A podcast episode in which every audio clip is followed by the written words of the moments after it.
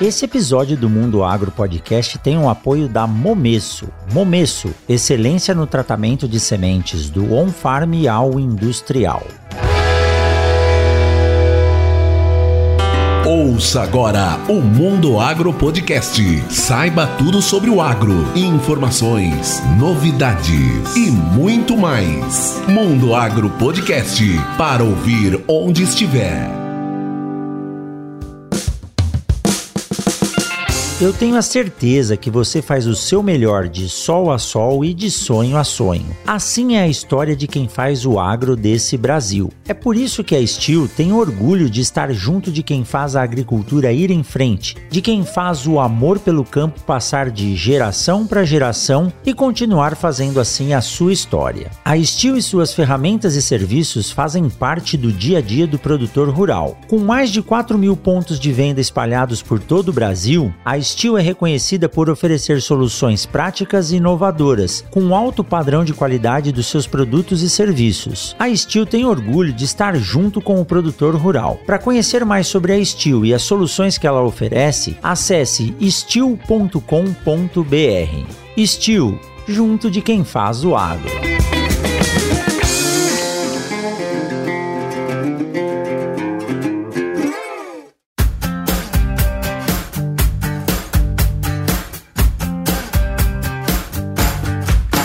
Se essa é a primeira vez que você está ouvindo esse podcast, seja muito bem-vindo. Ele é feito para você que mora no campo ou na cidade e quer ficar por dentro de tudo que rola sobre o agronegócio no Brasil e no mundo.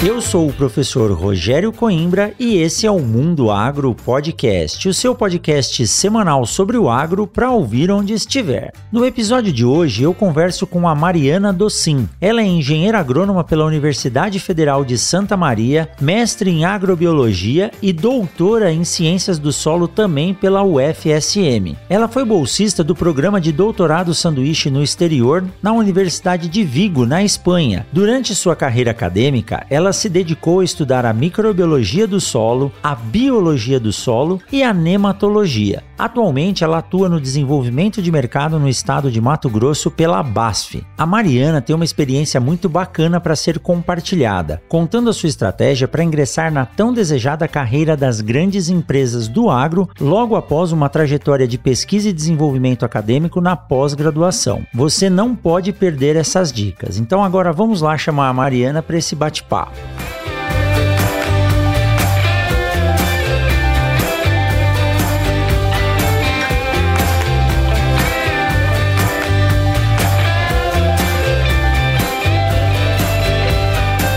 Mariana, seja muito bem-vinda ao Mundo Agro Podcast. É muito bacana ter você aqui. E olha que legal, uma sequência de episódios falando aí da pós-graduação, como é a pós-graduação, como é vivenciar a pós-graduação nas ciências agrárias, que foi ao ar a semana passada o episódio com a Carol. E é muito legal trazer você aqui mostrando essa interação entre a pesquisa e a área comercial. Seja muito bem-vindo ao Mundo Agro Podcast, Mariana. Muito obrigada, professor Rogério. Para mim é realmente um prazer estar aqui hoje, né, para participar de um podcast que hoje é algo que nos acompanha tanto, principalmente a gente que pega bastante a estrada. Então, é uma ferramenta que a gente tem para se atualizar, para escutar assuntos relacionados à nossa área e normalmente de uma forma mais dinâmica, não é aquela coisa engessada, aquela coisa chata de ficar escutando. Então, acredito que a maioria dos podcasts eles vêm muito para somar na nossa vida, no nosso dia a dia, principalmente para dar aquela quebrada, né, nos dias chatos que a gente tem por aí. Ainda mais a gente rodando esse interiorzão do Brasil que nem todo lugar pega rádio, né? Aí você faz o download dos episódios Exato. e vai aproveitando ali. Que legal. Mariana, Isso mesmo. muito bacana a sua experiência. Nós nos conhecemos num evento da BASF lá em Cuiabá, onde você palestrou junto comigo, e eu gostei muito da sua experiência e te convidei. Ainda bem que você aceitou. Você fez mestrado, doutorado, doutorado sanduíche. Então eu queria que você contasse pra gente um pouco dessa história. E geralmente, quem faz mestrado, doutorado, parte diretamente para pesquisa ou para docência. E hoje nós estamos vendo uma boa alocação desses profissionais nas multinacionais, voltando até para a área comercial com um conhecimento mais técnico. Então eu queria saber de início, Mariana, o que te levou a fazer o mestrado, o doutorado, como você escolheu a sua área de trabalho? Conta um pouquinho para gente essa história. Bom, então vamos começar do início. Não vou começar, acho que desde a trajetória acadêmica, porque eu acredito que a minha família tem uma participação muito importante nas minhas escolhas. Eu adoro dizer, eu tenho isso muito forte em mim, que eu sou uma pessoa muito privilegiada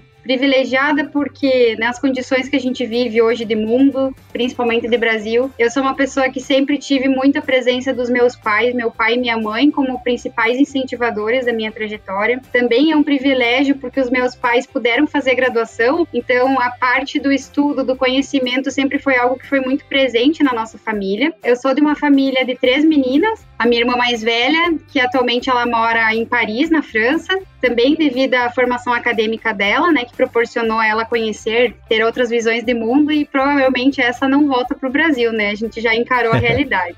Aí eu sou a filha do meio e a minha formação é em agronomia, né? E a minha irmã mais nova que é formada em direito. Bom, então eu vou explicar um pouquinho da formação porque o meu pai é engenheiro agrônomo, tá? Eu sempre gostei muito da forma com que ele levava o trabalho. Eu achava muito legal que ele tinha aquela parte de atender as pessoas no campo. Ele conhecia muitas famílias. Ele é agrônomo da Emater atualmente, já agora, graças a Deus, está se aposentando. Aí vai curtir a vida um pouco. Ele é uma pessoa muito apaixonada pela profissão dele. Ele promoveu em muitas famílias com projetos que ele tinha diretamente, principalmente por ser uma pessoa curiosa. Ele nunca se contentou em não saber as coisas. Ele sabe de muitas áreas. Acredito que ele é uma aquela pessoa que todo pesquisador, toda pessoa gostaria de conversar, porque ele sempre tem a solução dele, né, para as coisas. E eu achava muito dinâmica a forma com que ele se relacionava com as pessoas, como as pessoas eram agradecidas a ele, porque a agronomia é diretamente uh, relacionada com a produção de alimento. Então, ele conseguia fazer aquelas famílias, né, que ele atendia normalmente de pequenos, médio produtores, crescerem na vida, terem o seu sustento e principalmente produzir alimentos de uma forma mais sustentável e mais produtiva. Então, eu gostava muito dessa essa parte dele. A minha mãe é formada em direito, então a minha irmã mais nova acabou puxando o lado da minha mãe e eu segui na área do meu pai. A família da minha mãe também tem uma forte tendência para ir para as áreas das agrárias, tenho muitos primos, tios que têm a formação em agronomia e é algo que a gente tem bastante diálogo, né? Então, desde que eu era nova, sempre tive bastante contato com esse mundo de estudos. Meus pais sempre foram muito enfáticos em dizer que era muito importante a gente ter uma escolha profissional, em a gente estudar. Eu lembro que a minha mãe era muito caxias, assim, com a gente, ah, de cobrar nota, de cobrar presença, de cobrar essas coisas. E aí eu dizia, mãe, mas nem todo mundo vai bem. Ela dizia, Mariana, você não é todo mundo. Você tem que ser a melhor. Você vai precisar, um dia tu vai entender por que, que tu tem que ser a melhor e eles sempre foram muito enfáticos que o conhecimento quebra muitas barreiras. Né? E quando a gente é mais novo, a gente não acredita tanto, a gente fica naquela, ah, queria pegar um pouco mais leve com os estudos. Mas eles sempre foram muito enfáticos que eu tinha que passar numa federal, que eu tinha que envolver em estudos, enfim.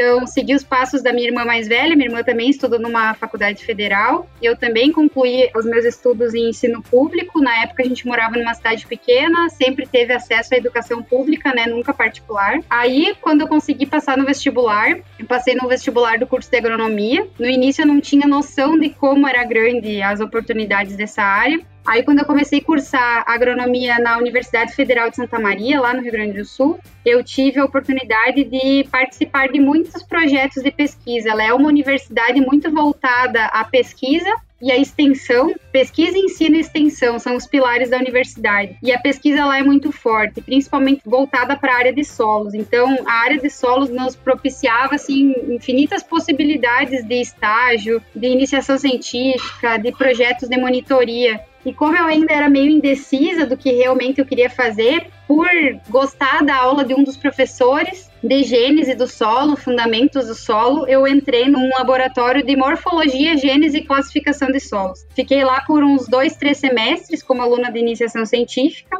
E aí comecei a ter esse tato com a parte realmente acadêmica, com a parte de pesquisa. Aí foi passando os semestres, eu vi que aquela parte meio taxonômica de solo não era algo que eu gostava, porque eu via que eu tinha um lado que eu me expressava muito bem, eu gostava de apresentar trabalhos em sala de aula, e eu pensava, nossa, eu tenho que partir para uma área que seja mais dinâmica, que eu consiga me expressar melhor. Aí eu fui tendendo já para uma área de fitopatologia, de biologia do solo. E aí foi quando eu comecei a me encontrar, né, na parte de biológicos, na parte de entender como que funciona a fauna do solo, como que a parte de biologia está integrada. Mas mesmo assim, eu não tinha aquela vocação de pensar, nossa, eu quero fazer mestrado. Quando tu é estudante de agronomia, tu meio que fica entre essas duas coisas. Quero seguir a carreira acadêmica, se a tua universidade é forte nisso, tu tem uma tendência a ser levado por isso. Agora, se tu é focado, tem muita proximidade com uma área rural, tu realmente quer sair já quer atuar, porque tu quer aquele contato com o campo, porque é muito melhor estar no campo do que às vezes estar dentro de um laboratório. Então eu passava sempre por essas duas, não sabia bem o que eu queria.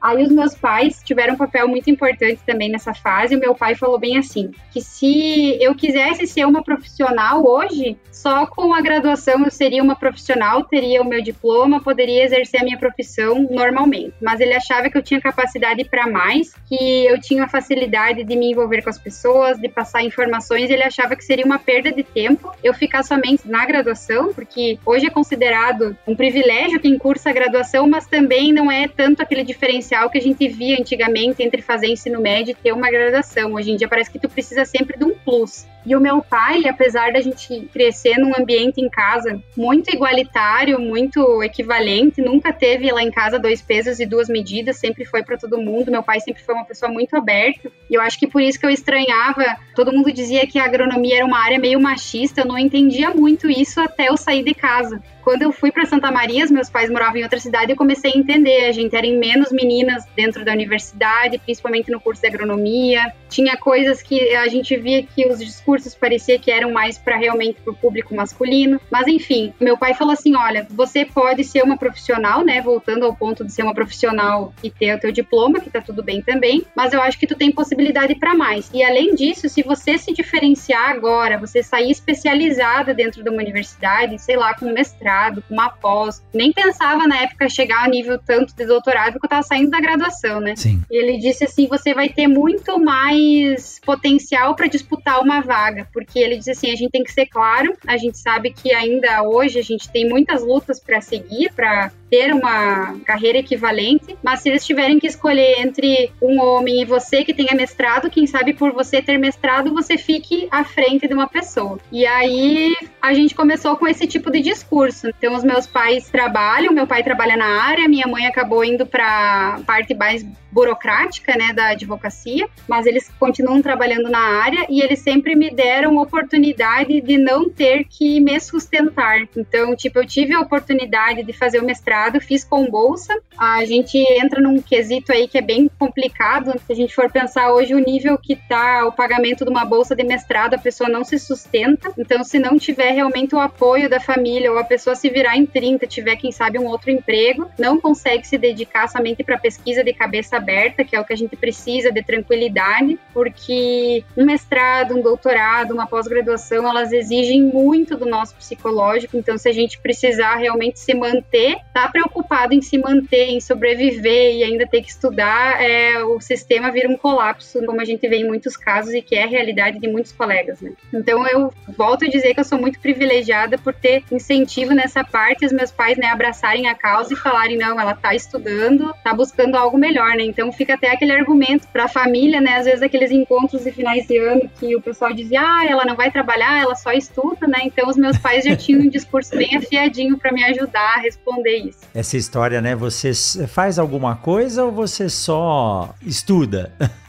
você trabalha ou você só estuda? Isso é, é bem complicado, né, Mariana? Mas olha que legal. Eu também, quando estava na graduação, eu me dava muito bem com as apresentações. E a minha vontade de ser professor, ela foi muito incentivada pelos meus professores. E numa das primeiras aulas da graduação, uma professora de zoologia, ela me incentivou a fazer, na época era uma, era uma apresentação de um seminário sobre cigarrinha das pastagens. Aí eu falei, poxa, mas como que eu vou apresentar? Falou, não, vem aqui na minha sala. Ela abriu a gaveta dela, me deu um monte de transparência que na minha época não era data show, era transparência com retroprojetor, né? Me deu umas canetas de retroprojetor e falou: monta um texto, monta umas figuras, escreve aí na próxima aula você apresenta. E aquilo foi uma das primeiras aulas que eu dei. Eu gostei e aquilo me incentivou. Outra coisa muito parecida com você é que eu tive também a sorte, o privilégio dos meus pais realmente me deixarem à disposição de estudar. E é difícil, né? Quando a gente é novo, os amigos começam a trabalhar, a ter o próprio dinheiro, a gente quer trabalhar também. Meu pai não me deixou. Ele falou: não, quem trabalha aqui sou eu, sua mãe. Eu, enquanto você precisar estudar, você vai só estudar. Então eu levei bem a sério aquilo e acabei aproveitando. Que bacana! Então você tem aí o exemplo do seu pai como, como engenheiro agrônomo. E como você disse, você não esperava chegar lá até o doutorado enquanto estava na graduação. Mas e quando você estava no mestrado e no doutorado, você pensava em fazer o que da sua carreira profissional? Você pensava em seguir carreira acadêmica? A maioria das pessoas hoje que fazem mestrado e doutorado, elas têm a ideia, né, de, de chegar à docência ou se tornar um pesquisador e assim por diante. O que, que você tinha em mente, Mariana? Assim, quando eu ingressei realmente no mestrado, eu tinha a ideia de ter uma formação a mais, porque quando a gente encerra realmente o curso de agronomia, eu fico imaginando como é atuar já logo após a graduação, porque a gente parece que sai meio cru, né? O mestrado para mim foi algo assim que me ensinou a estudar, sabe? Eu achava que quem sabe estudava na graduação, mas eu não estudava a forma que eu realmente precisava saber a gente é exigido de uma outra forma, provas comparativas, então não adianta só você responder certo, você tem que responder a resposta mais completa, tu tem que ser a pessoa mais completa. Aí eu lembro muito da minha mãe nesses pontos que ela dizia que eu não tinha que ser igual a todo mundo, tinha que ser melhor. Então, no mestrado eu tive a oportunidade ainda sim de aprender, aprender a estudar tive a oportunidade de fazer muitas docências, né? Docência orientada, eu acho que foi uma, uma disciplina que foi divisora de águas na minha profissão, porque realmente me deu espaço para fazer algo que hoje eu sei que eu faço bem, né? Às vezes a gente tem uma péssima mania de sempre achar que a gente não pode se autodefinir com boas qualidades. A gente tem que ficar sempre naquela, não, acho que eu não sou isso, mas a gente tem que aprender a, a saber elencar as nossas competências, e isso é essencial, principalmente para depois encontrar uma vaga de trabalho no mercado de trabalho. A gente tem que saber no que, que a gente tem habilidades, no que, que a gente tem competência. Eu acredito que eu desenvolvi muitas habilidades e competências no mestrado, principalmente de saber buscar informações de qualidade, de saber não confiar na primeira resposta que a gente encontra sobre um problema mundial, por exemplo. Não existe uma resposta que solucione tudo. E a gente sempre ter essa capacidade de dúvida, essa capacidade de questionamento. E principalmente de tentar resolver problemas, que é o que a gente mais encontra quando vai fazer pós-graduação e tem um experimento, principalmente numa área que nem a agronomia, é solução de problemas. Tu, de, tu faz o delineamento de um experimento e começa a dar tudo errado. E aí o que, que tu vai fazer, né? Tu tem um,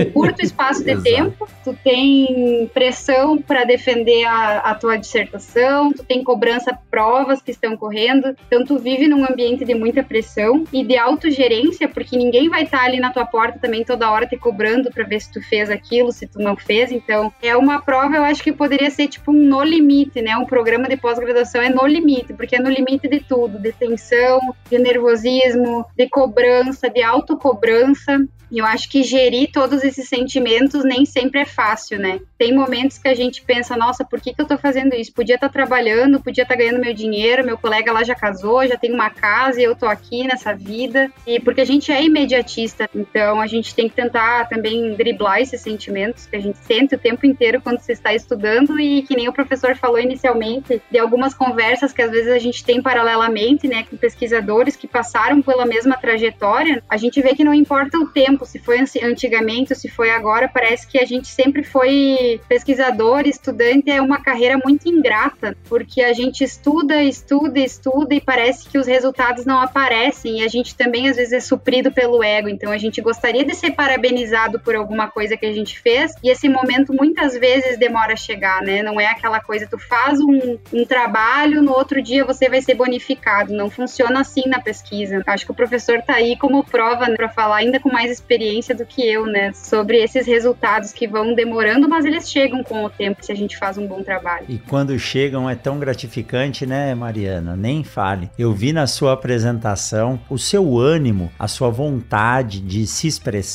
de falar e com muito embasamento, com muito conhecimento. Uma apresentação que nem você fez, ela é base de muito tempo de estudo, consolidação desse estudo na forma de conhecimento, muita conversa com o orientador, muita leitura. Então, realmente, a ciência, a pesquisa, a docência não é algo imediatista. Nós trabalhamos bastante tempo e quando passa, a gente fica tão feliz de conseguir realizar algumas coisas, descobrir algumas algumas soluções que a gente acaba esquecendo todos aqueles anos que a gente ralou na pós, ralou na graduação, né? Ralou no doutorado, quantas noites e dias acordados, fazendo experimento de sábado e domingo. Eu brinco que em Botucatu eu estava sempre dentro da casa de vegetação e a turma passava na caçamba das caminhonetes indo tomar banho e fazer churrasco no Rio Bonito e eu tava lá de domingo de boné, camisa de manga comprida, fazendo fenologia de milheta. Mas em um momento nossa hora chega e quando chega é muito gratificante. Fazer o que nós fazemos hoje, né? Comunicar,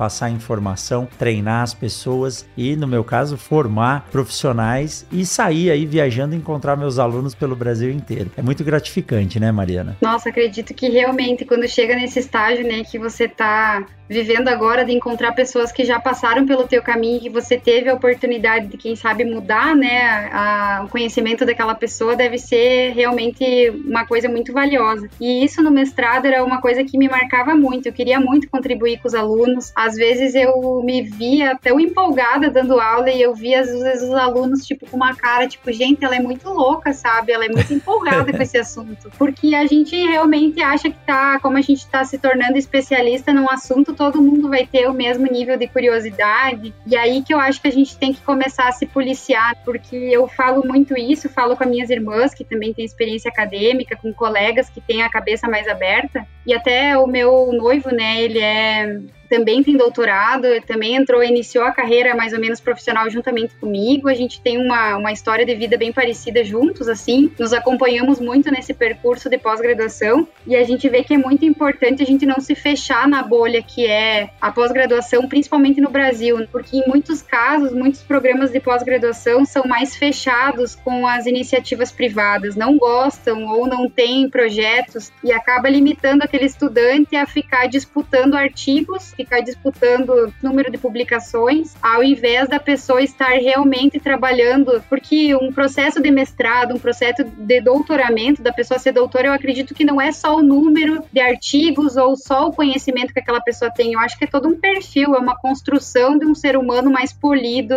de um ser humano que vai ter um, um potencial de influenciar pessoas de uma forma a mais ser mais pensante, mais responsável pelas suas escolhas. A gente sabe que nada acontece por acaso, a gente sempre é influenciador daquela situação que a gente está vivendo. Então, acho que faz parte desse crescimento e a gente não pode se limitar também somente a pensar, por exemplo, no mestrado, ah, eu quero só dar aula, não vou ter um plano B. Eu quero só dar aula, eu vou fazer de tudo para dar aula. A gente sabe que hoje para ser professor no Brasil, dependendo das iniciativas privadas e universidades particulares, existem contratos que a gente tem aí de professores, mas concursos públicos ou concursos que vão favorecer são muito pequenos. O número é muito reduzido comparado com o número de estudantes que hoje querem esse tipo de vocação ou em, acreditam que tenham esse tipo de vocação, porque a pesquisa ela pode gerar uh, diferentes perfis de pessoas, pode gerar aquela pessoa que não gosta de relacionamento pessoal, gosta só da pesquisa, ou às vezes gera realmente um professor nato que gosta mais de ensinar do que pesquisar. A gente sabe que existem perfis muito diferentes dentro das universidades. E existe, eu acho que pessoas como eu, vou até listar o meu exemplo, que eu sempre vi que tudo bem, eu sabia que o artigo fazia parte do processo, mas ele não era a minha finalidade. A minha finalidade era eu aprender no processo e como que eu ia levar aquela informação para o campo. Eu sempre pensava muito nisso. E quando uh, eu mudei da área de mestrado, eu fiz mestrado em microbiologia, numa área de concentração um pouquinho diferente da que eu fiz no doutorado. Quando eu pensei em fazer doutorado, eu já fui para a área da biologia do solo, uma professora na época que estava iniciando com a linha de estudos de nematologia, e ela falou uma vez uma frase numa aula que me pegou muito, diz assim, existem muitos poucos nematologistas no Brasil, é uma sociedade muito pequena, a informação demora a chegar a campo e quem se dedicar a essa área, eu tenho certeza que vai ter sucesso. Eu lembro muito assim com essas palavras, a professora Zaida Antonioli sempre falava isso. E depois, felizmente, foi minha orientadora, entrei no processo seletivo de doutorado e eu acredito que é uma das maiores incentivadoras de pessoas que tem hoje, porque ela, além dela publicar muito, ela tem projetos de extensão, de intercâmbios, de, enfim, é uma pessoa muito completa e que incentiva realmente pessoas a pensarem como que essas informações vão chegar para um produtor rural. Então, ela fazia a gente pensar no que, que era útil o meu estudo. Não era um estudo para ser estudo. Existe um estudo para fechar lacunas que existem na ciência, mas esses estudos também têm que ser aplicados, né? A gente sabe que existem formas da gente fazer isso. E graças a Deus eu acho que eu me encaixei muito nesse que faz essa transferência de quem sabe do conhecimento estudado na academia, fechado num laboratório, para ele realmente se tornar de uma forma mais prática para o campo. Então eu gostava muito dessa transição que eu tive a oportunidade de ter no doutorado. Que legal, que bacana, Mariana.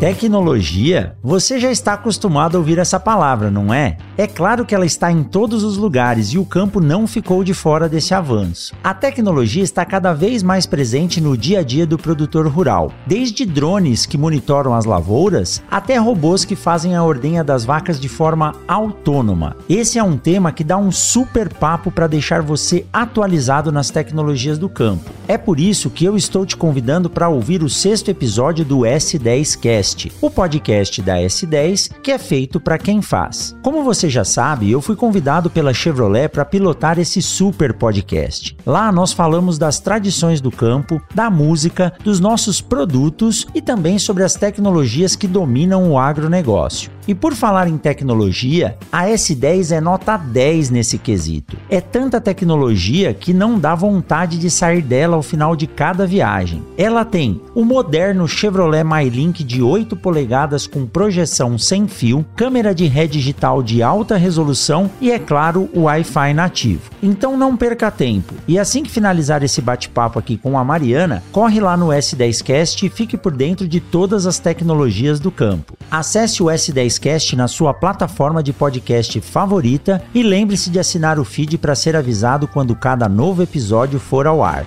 Vai lá!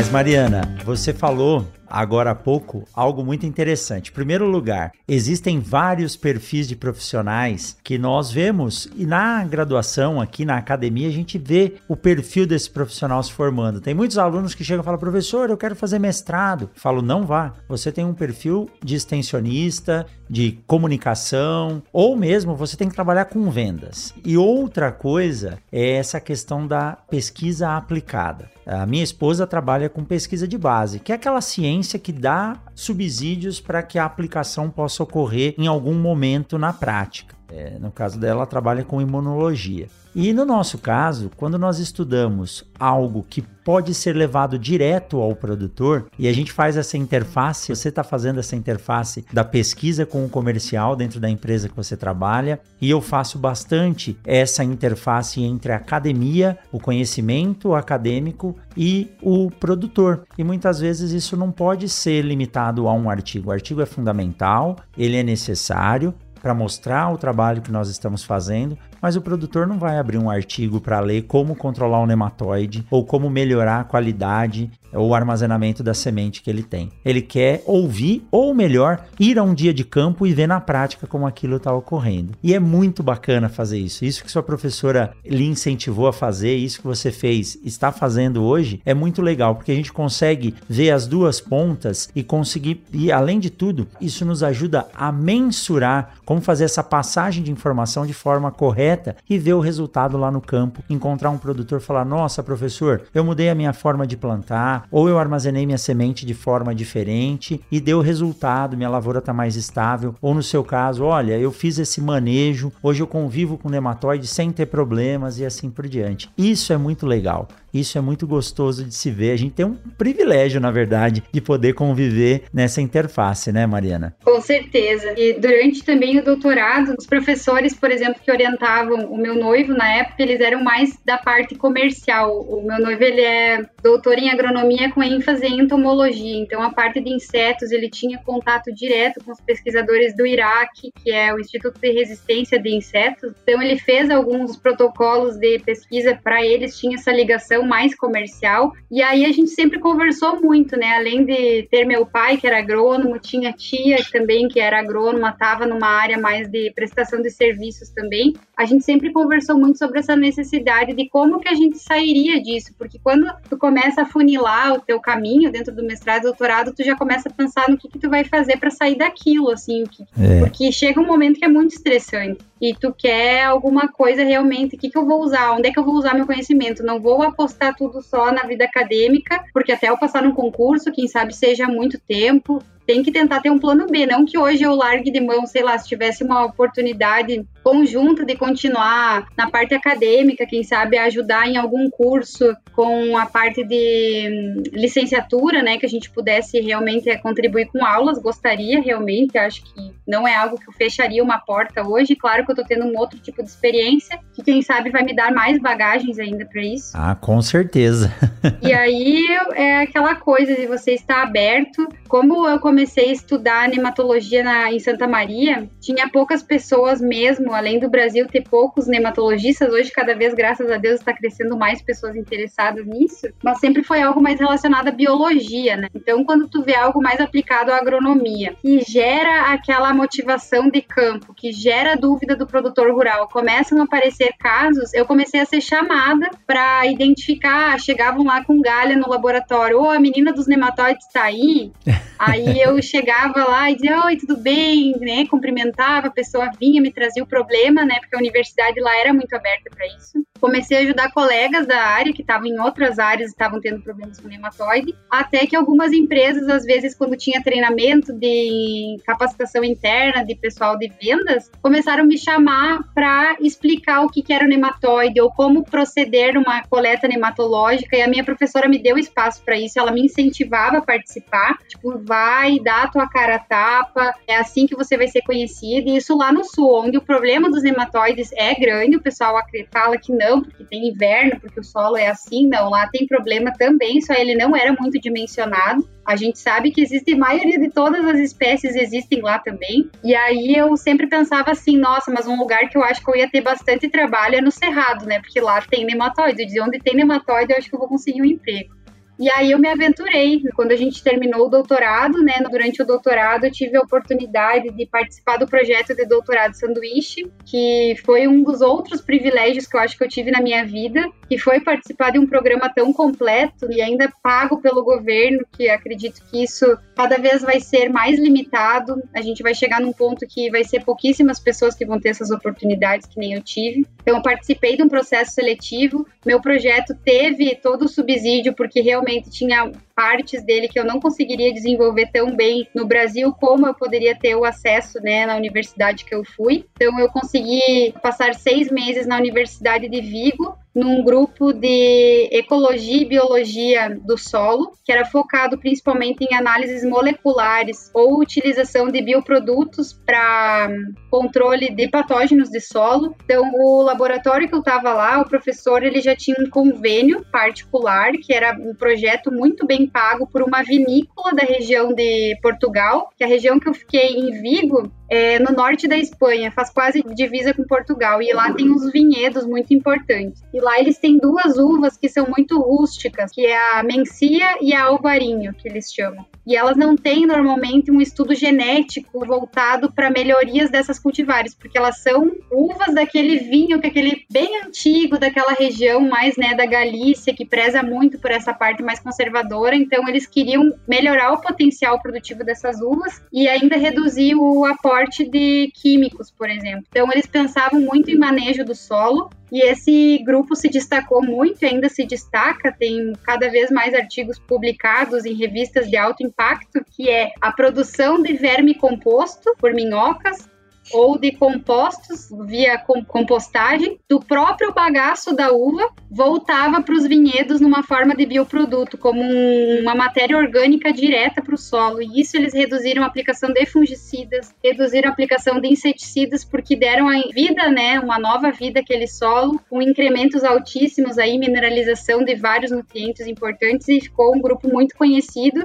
voltado para essas técnicas de biocontrole, manejo do solo focados em pragas pragas. Então, como eu estava estudando nematóides, eu estava estudando a parte no meu doutorado compostos agroindustriais ou que tipo de manejo do solo favorecia a melhoria das plantas em detrimento da ação dos nematóides. Então foi um grupo que foi bem importante, né, para abrir ainda mais o meu conceito de biologia do solo, de solo, né, foi algo bem aplicado e que a gente vê que existe correlação, que é importante esse tipo de estudo basal que nem eles tiveram lá.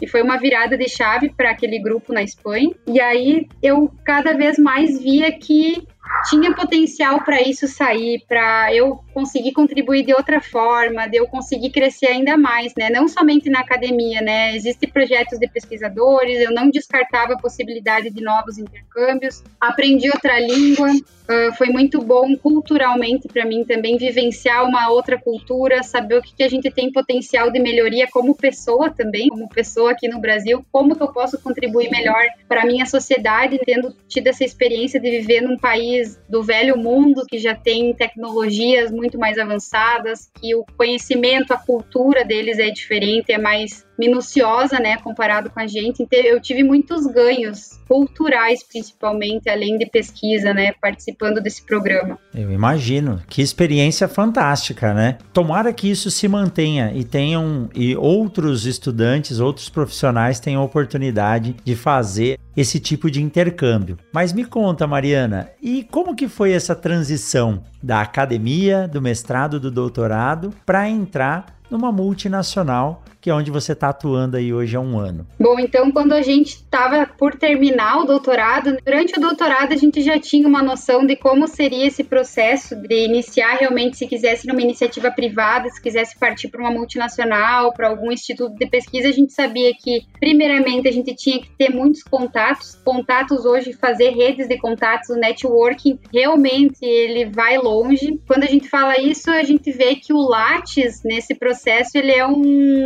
um, meio acadêmico bem desatualizado para fazer networking, né? Hoje a gente já pensa muito mais em LinkedIn e em, até em Instagram, se a gente realmente conseguir direcionar bem as postagens ou o teu engajamento, pode ser muito mais efetivo do que um currículo Lattes, porque as empresas não estão interessadas naquele profissional engessado. Eu acredito que o meu momento para a procura de emprego foi um dos piores possíveis, porque foi no. Eu terminei o doutorado em fevereiro de 2020, em março iniciou a pandemia, então reduziram o número de contratações, deu aquela desmotivada, porque entrevistas não estava tendo, estava todo aquele processo todo meio engessado. E eu pensava, meu Deus. E eu estava morando no sul ainda. Até que o Regis teve uma oportunidade aqui no Mato Grosso e a gente sempre teve um combinado. Eu acho que isso é muito importante dentro de uma relação, você tem uma relação com uma pessoa, na tua família, de sempre conversar, né? O combinado nunca sai caro. Então a gente sempre conversava muito, tipo, como a gente era da mesma área, onde algum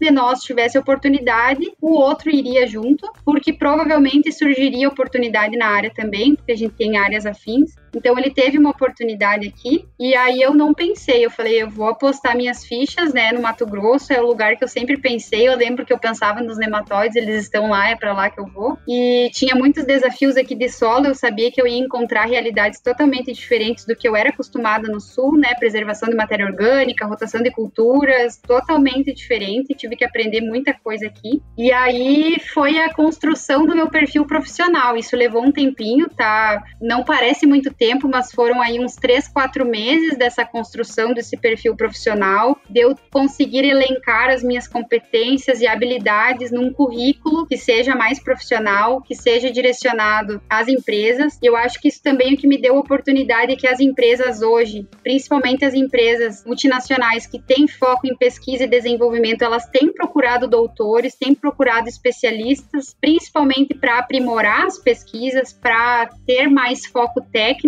As empresas estão procurando pessoas mais técnicas, então fica aí uma dica para o pessoal que tem essa motivação de querer realmente se especializar, mas não querer viver na academia. Existe essa possibilidade, a gente não precisa ser limitado. A gente nasceu livre, ninguém nasceu grudado com ninguém, nem com orientador, nem com universidade, então a gente pode pensar e querer ser o que a gente quer, né? O céu é o limite. E eu acho que casou muito bem eu estar no lugar certo, na hora certa e principalmente preparada, porque não adianta ter o cavalo encilhado, tu tá ali para montar e tu não saber montar, né? Aí não adianta, o cavalo, o cavalo não vai te ensinar a montar nele. Então, o que eu acho importante? Eu me preparei bastante para processos de entrevista. Às vezes as pessoas acham que isso não é fundamental, acham que só dar um carteiraço currículo vai ser suficiente. Muito pelo contrário, hoje os currículos que são realmente visualizados pelos recrutadores não são currículos extensos. Ninguém quer saber quantos artigos você publicou, ninguém quer saber quantos projetos você participou, eles querem saber das suas competências e habilidades. Eu acho que isso é o maior,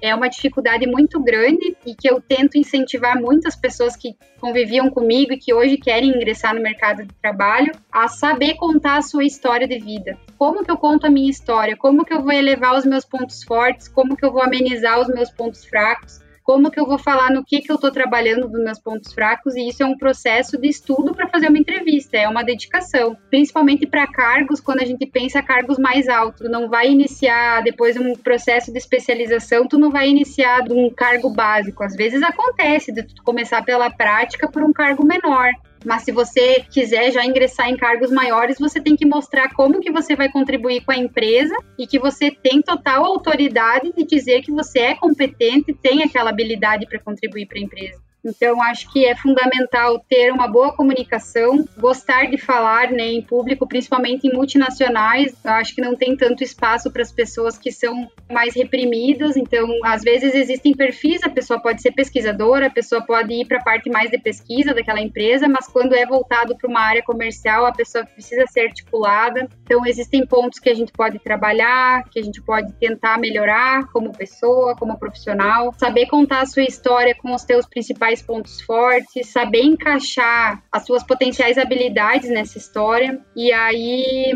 eu acho que foi um diferencial eu ter me preparado para as entrevistas. Eu tive mais reconhecimento, tive mais respostas positivas dos recrutadores quando eu me preparei, quando eu encarei assim, essa é a Mariana acadêmica profissional. O que, que a Mariana que estudou vai contribuir para uma empresa hoje? Quais são as minhas habilidades desenvolvidas ao longo desse período tão grande de estudo, né? Porque às vezes as pessoas não dão uh, oportunidade porque a gente não tem experiência, mas não tem experiência de quê?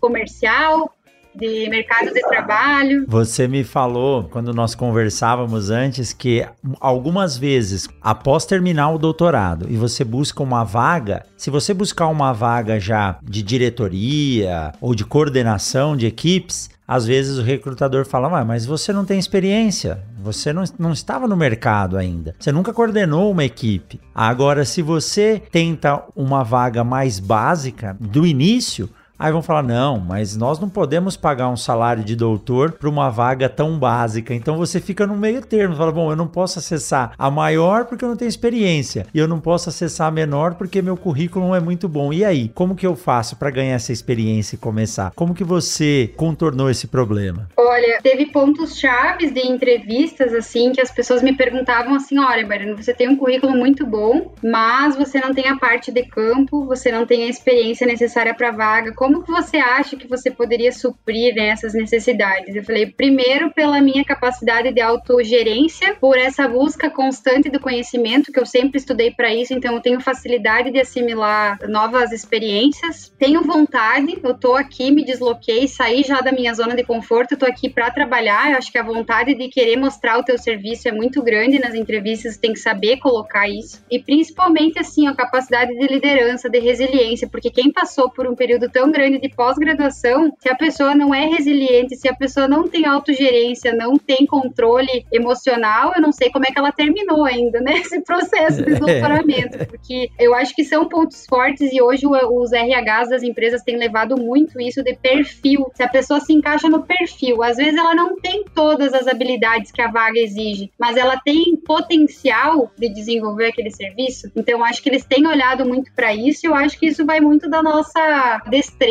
né? De conversar, de poder de convencimento também. Não tô falando da gente fazer picaretagem, de prometer coisas que tu não vai fazer, porque isso o RH também é treinado para pegar esse tipo de caso. Não adianta tu ir lá prometer mundos e fundos, mas eu acho que tu tem que ser muito assertivo de como você conta a tua história, como que você vai querer aquela oportunidade e quando acontece tem que abraçar ela, né, de unhas e dentes, porque é o que todo mundo fala. Às vezes demora a primeira oportunidade de emprego, mas depois se tu tá fazendo um bom trabalho, tu tem as qualificações, você tá na vitrine, aí é só é um abraço, vai ver que começa a aparecer muitas oportunidades de empresas que você uma vez tentava entrar, ninguém respondia aquele e-mail e hoje as pessoas já estão conectadas com o que você está fazendo. Acho que é um mundo que gira bastante. Então, acho que antes de tudo é a gente estudar bastante. Claro que é importante estudar, mas a gente precisa estudar e trabalhar. Estudar para a gente saber e trabalhar para a gente mostrar realmente que sabe, né? Uma coisa não funciona muito sem a outra. Então, agora eu estou tendo a oportunidade de apresentar o meu potencial. Vamos ver como é que isso vai ter o resultado agora nesse primeiro fechamento de ano aí. Mas isso que você acabou de falar sobre, ah, eu não sei, você não tem experiência. E aí o RH ou o seu entrevistador fala, como que você vai se comportar? Eu tinha um amigo que morava aqui em Sinop, hoje ele é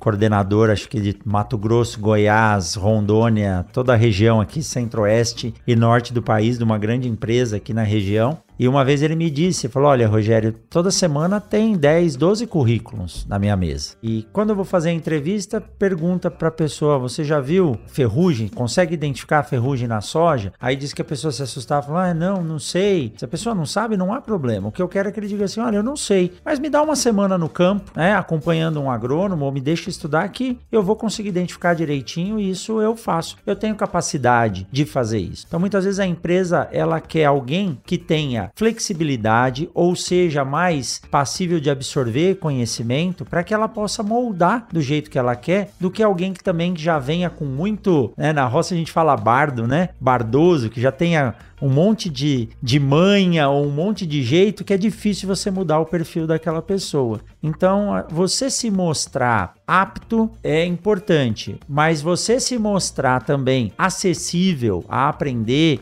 ou a se enquadrar no esquema que o profissional que está te contratando quer, eu acho mais importante ainda. Que legal, você deu aí, ó. Networking é importante, estudar para poder servir de base e terceiro, mostrar que você tem habilidades. Não adianta você falar, ah, eu tenho doutorado. Se você mostrar o seu diploma de doutorado hoje, ele não serve para nada. Né? Eu nem gosto que me chamem de doutor, porque é só título mesmo. Serviu muito para a gente aprender a estudar, aprender a se conhecer e buscar informações informações. Agora, no mercado de trabalho, você dizer que é doutor é importante, para algumas carreiras é um título exigido, mas a relação com seus colegas de trabalho, seu comportamento e a sua capacidade de aprender são muito mais importantes do que o próprio doutorado, né? Concordo plenamente. Eu acho que isso é um ponto da titulação, é um ponto que uma vez eu escutei numa palestra, uma professora doutora, e ela tinha doutorado aqui no Brasil, ela tinha doutorado fora, tinha feito cotutela, tinha feito, nossa, ela tinha N titulações. E aí a única coisa que ela falou foi que era para chamar ela apenas pelo nome porque o título afastava as pessoas e ela não queria ser afastada das pessoas. Eu acho que isso é algo que eu levei para minha vida, que eu decidi me especializar, eu tive a oportunidade de me especializar e eu tenho que usar isso em detrimento não somente do meu egocentrismo, do de ter ego, de mostrar, nossa, eu sou doutora. Nossa, então mostre que você é doutora num perfil cultural, que você entende as pessoas, que você é acessível, que você entende que como que você estudou muito, tu começa a ter capacidade de saber coisas que você, na verdade, nem sabe, né? Tu assume tu assume assim, ó, eu sei pouco, na verdade eu preciso saber muito. É essa consciência que a gente tem que ter, né? Não é dizer eu sou doutor, eu me basto. Na verdade, eu sou doutor e sei de todas as minhas falhas e sei no que, que eu preciso melhorar. Então, quando eu entrei nesse cargo, que atualmente é desenvolvimento de mercado, foi um impacto muito grande na minha vida, porque até então eu sabia de uma área específica, estava muito bem, muito confortável na minha ciência do solo, nos meus nematóides, e eu me deparei com a maior empresa de químicos do mundo, né, uma das mais conhecidas, mais valorizadas, com pesquisa e desenvolvimento avançadíssimos da empresa. E o meu maior foco hoje é contribuir com o desenvolvimento de fungicidas, de herbicidas, de inseticidas. Agora a gente está tendo um produto com foco em nematóides, mas entende que não é o teu foco que o meu doutorado que vai fazer eu ser uma profissional excelente dentro da empresa, não. É a capacidade é de É uma ferramenta. É né? uma ferramenta de outras 10, pelo menos, que eu tenho tenho que desenvolver. Então, nesse primeiro, eu estou fechando agora oito, nove meses de empresa e eu tive muitos desafios de a gente se polir, da gente saber ser mais político, de saber se relacionar com as pessoas, de saber apresentar informação quando é interna, quando é externa, quando é para o campo, quando é para o produtor, quando é para um canal que contribui com as nossas vendas. Eu acho que eu tenho aprendido cada vez mais. Esse mundo comercial é um mundo à parte, eu digo isso para quem quer entrar no mundo, no mercado de trabalho do agro, é um mundo totalmente à parte que a gente não aprende na graduação, a gente não aprende no mestrado, muito menos no doutorado é a gente saber de, de, preços, de cotações, é a gente entender aonde que isso tudo vai chegar, que é na produção de alimentos. A gente não pode perder o foco, que é o produto final. A gente come e se veste todo dia, então a gente sabe que a gente está envolvido em todos esses processos. E como que eu vou me desenvolver nessa empresa e como que eu vou contribuir para essa empresa em todas essas áreas que vão ser exigidas de mim. Então eu não, eu nunca, desde que eu entrei na empresa, eu nunca respirei aliviada de dizer, nossa, tá tudo dominado. Não muito pelo contrário, tá tudo, tô sempre correndo atrás da informação, tô sempre correndo atrás, porque é um mercado imediatista. A gente tem que aprender a filtrar informações importantes, aplicá-las no campo. Realmente é um desafio fazer isso todos os dias. E principalmente manter a ética, né? Eu sempre penso assim: hoje eu tô nessa empresa, mas eu sou a Mariana. A coisa mais importante que eu recebi na minha vida é meu nome. Então eu tenho que prezar pelo meu nome, pelo meu profissionalismo e eu acho que eu ser, posso ser contratada hoje, amanhã por outras empresas, mas o que vai valer é a minha ética, o meu conhecimento profissional que eu criei. Não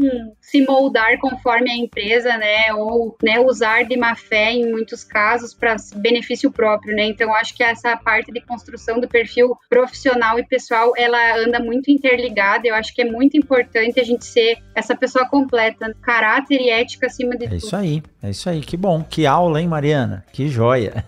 e hoje em dia nós vemos o mercado absorvendo muito mais esses profissionais mais qualificados. Eu acredito que ele viu a importância de alguém que tem pelo menos cinco anos de estudo além da graduação para se especializar em uma área, como uma pessoa muito bem capacitada para contribuir com ramos ou com setores novos dentro das empresas. Você falou bastante na sua palestra que eu assisti sobre essa nova revolução, e eu digo que é a nova revolução da agricultura hoje, que é uma das tecnologias mais importantes que eu vejo no controle de nematóides e de outros problemas, pragas e doenças, que é a revolução do uso dos produtos biológicos. Uma tecnologia que é estudada há muito tempo, mas ganhou muita força e as empresas hoje estão fundindo outras empresas que têm esse potencial e precisa de profissionais bem treinados, bem capacitados para poder desenvolver esse mercado e colocar tanto a prova e quanto a ação desses produtos em benefício do produtor. Que no final, quem sai ganhando é o sistema produtivo, né? Nós trabalhamos para que o produtor rural possa começar uma safra bem e terminar uma safra com sucesso. Então é muito bom ver profissionais como você que tiveram um bom desenvolvimento acadêmico, tiveram tempo de fazer o mestrado, o doutorado, se capacitar, bem orientados. Né? É importantíssimo ter orientadores profissionais que tenham essa visão de mercado e façam essa conexão do aluno com a, o setor produtivo porque é muito fácil para mim ficar sentado na minha mesa, os alunos vindo até lá, eu mandando eles fazerem as coisas, corrigir o trabalho de graduação, de mestrado e doutorado, depois eles saem, eu não tô nem aí. É função nossa fazer essa ligação, ter essa boa relação com o produtor, com a indústria e com a graduação, com a academia. Então isso aí é, é, muito bacana. E vendo você falar assim, mostra que você conseguiu completar todos esses ciclos e tá aí, vivendo um ano, é pouco tempo ainda, né? Mas os desafios maiores são nessa arrancada, nessa largada. Mas eu vejo que você está se dando muito bem e gostando. E o que, que você espera do futuro, Mariana? Nossa, primeiro eu espero. Nossa, essa é uma pergunta difícil de responder, né? Mas. Olha, é... você falou tanto do Regis, você podia falar assim: olha, casar, né? Não, esse já é bem casado e bem, é quem bem vive, né, professor? Agora vamos esperar passar a pandemia, quem sabe fazer uma festinha e dar uma melhorada tá no, certo, ânimo de né? todo mundo. Não, mas o, acho que o nosso foco principal, assim, é tanto meu quanto dele, a gente se desenvolver cada vez mais como pessoas, como melhorar da forma profissional, ter mais conhecimento, porque eu penso assim, um ano, para mim, cada dia é um dia, eu me lembro de cada desafio. Eu acredito que daqui a um tempo as coisas vão passar de uma forma forma mais leve, mas para mim eu parece que eu vivo num eterno intercâmbio. Eu comparo muito esse meu tempo de Mato Grosso, porque eu era do Sul até ano passado, como um intercâmbio. Eu lembro que o intercâmbio, quando eu fiquei um tempo na Espanha, eu acordava com a cabeça ligada, ia dormir com a cabeça no 220, porque cada palavra era um aprendizado, uma ida no mercado era um aprendizado. E hoje eu comparo muito essa minha mudança assim de carreira, né? Eu posso dizer assim, essa entrada numa multinacional realmente como um intercâmbio que tem me feito todos os dias eu vou dormir com dúvidas, todos os dias eu vou dormir com novos aprendizados, eu ganho mais conhecimento, eu me desafio todos os dias em relacionamento com pessoas, em aprender, em transmitir o que eu aprendi, em estar contribuindo com a estratégia da empresa. Então eu, eu ainda tô naquele processo de tudo é muito muito intenso. Eu acredito que um dia isso vai dar uma amenizada, né? A gente vai alinhando mais o pensamento, vai ficando mais confortável na nossa função, nas nossas ações, isso vai se tornando mais corriqueiro, não vai se tornando cada vez sempre um evento. E eu acho que o que eu quero contribuir sempre é que o conhecimento vai nos levar cada vez mais a quebrar barreiras, a quebrar fronteiras. Eu não pretendo parar de estudar, pretendo continuar sempre me especializando, sabendo uh, a fundo das coisas, porque eu acredito que a gente pode dar profundidade para as áreas de conhecimento que a gente tem, para ser uma profissional referência para quando ouvirem falar o meu nome saber que eu sou uma pessoa séria, que eu sou uma pessoa que trago informações de qualidade. Então acho que o que eu penso para o futuro é realmente esse reconhecimento que hoje eu tenho certeza que o senhor tem e muito bem de quererem saber a minha opinião sobre um determinado assunto, que eu sei quanto você é procurado para falar sobre tratamento de sementes. Então acho que quem vem do ambiente de pesquisa, de tanto estudo, a gente espera ser reconhecido pelo nosso saber e pela nossa opinião que demorou muito tempo para ser construída e formada. Então, acho que a minha previsão para o futuro é essa, sabe? Eu torço muito para seguir no caminho certo, de ter cada vez mais oportunidades, de me mostrar uma profissional dedicada e sempre muito aberta a aprender. Olha, Mariana, eu acho que quem está nos ouvindo aqui vai querer entrar em contato com você para que você possa dar um treinamento aí de como se preparar e como montar o seu currículo aí em one page, né, em uma página só, para fazer uma apresentação dessa. Que joia Mariana, muito bacana a sua história, a forma com que você conduziu essa transição do doutorado para a área profissional. Então, vamos fazer o seguinte: eu vou deixar aqui na descrição do episódio o seu Instagram e o seu LinkedIn quem quiser entrar em contato com você possa conversar mais um pouco e passar essa sua experiência. Você disse que foram três meses, né, para organizar o seu perfil profissional. Na verdade, foram três meses para colocar no papel de forma adequada, mas você passou aí praticamente a vida inteira construindo o seu perfil. Simplesmente foi uma forma de apresentar ele de forma correta, né? Com certeza, é. Acho que a gente não contabiliza. Como eu falei anteriormente, a gente é muito imediatista. Então, para mim, esses três meses que eu demorei para ser aprovada no processo seletivo, parece que passou uma eternidade. Eu sei que, na verdade, eu também fui muito privilegiada e muito sortuda, porque eu tenho colegas hoje que não tiveram uma rápida absorção pelo mercado de trabalho. Então, realmente é, é a gente elencar as competências. Eu acho que hoje eu tenho competências e habilidades aí para ajudar o pessoal a organizar o seu currículo. Até uh, a gente brinca bastante que eu poderia abrir um, um curso, né? Eu tive muita ajuda de uma amiga minha que ela é formada na parte de recursos humanos e ela me ajudou muito nesse processo de entender o meu perfil. E hoje parece tão simples construir um perfil profissional, mas eu me esforcei muito para isso. Então, fico aí aberta, que nem o professor falou, se alguém precisar de é, dúvidas, né, tirar dúvidas, como que eu poderia melhorar o meu perfil, né, eu vou contribuir na medida do possível e fico aberta aí aos questionamentos, dúvidas, demais curiosidades. Pode montar o seu curso, Mariana, que nós temos um projeto aqui dentro da universidade justamente para isso. Pode combinar com essa sua amiga que lhe ajudou. Monta o curso que nós lançamos ele aqui pela universidade no projeto de extensão para ajudar esses profissionais aí que estão entrando no mercado de trabalho. E só uma correção que eu vou fazer em você, vou tomar a liberdade de fazer. Você disse que teve muita sorte, né? Essa sorte deve ser chamada de trabalho, né? Porque o sucesso mesmo só vem antes de trabalho no dicionário. Então, no isso que você chamou de sorte, provavelmente não foi sorte, é resultado de muito trabalho que você teve. E aí, quando você teve a oportunidade, você aproveitou ela. Estava na hora certa, no lugar certo, mais preparada. Então, isso que fez você ter sucesso na sua carreira.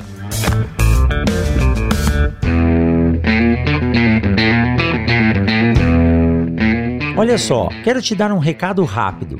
Você já sabe que o Mundo Agro Podcast faz parte da rede Agrocast, a primeira e maior rede de podcasts do agro do Brasil. E aproveitando, eu quero convidar você para ouvir o Papo Agro, que também faz parte da rede Agrocast. Apresentado pelo José Neto, pelo Vitor Anunciato, Lorena Meirelles e pela Késia Gonçalves, eles exploram o universo agro sempre de uma forma descontraída e divertida, em áudio, vídeo, textos e todas as outras mídias que te conectam ao mundo agro. Então, terminando esse episódio, procure no seu aplicativo de podcasts por Papo Agro e fique por dentro sobre tudo do mundo do agronegócio.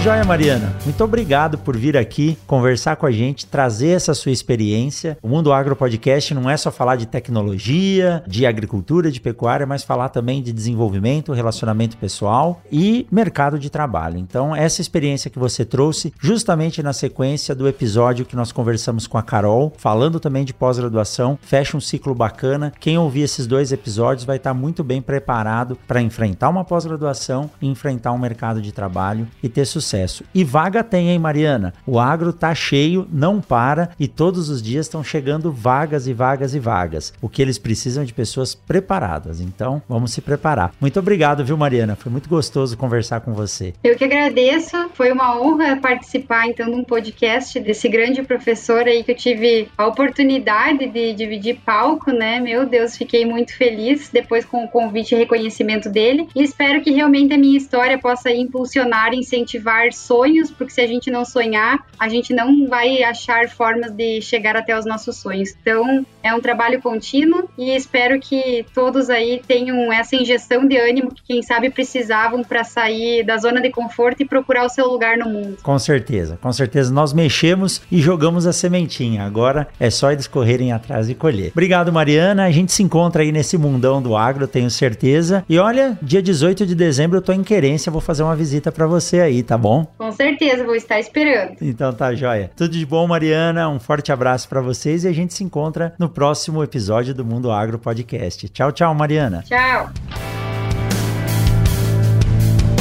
Você acabou de ouvir o Mundo Agro Podcast, o podcast semanal sobre o agro disponível na sua plataforma de áudio preferida. Siga o Mundo Agro Podcast no Spotify ou na Amazon, assine no Apple Podcast, se inscreva no Castbox ou no Google Podcasts e favorite no Deezer. Assim você receberá uma notificação a cada novo episódio publicado. Eu sou o professor Rogério Coimbra e encontro você na semana que vem em mais um episódio episódio do Mundo Agro Podcast.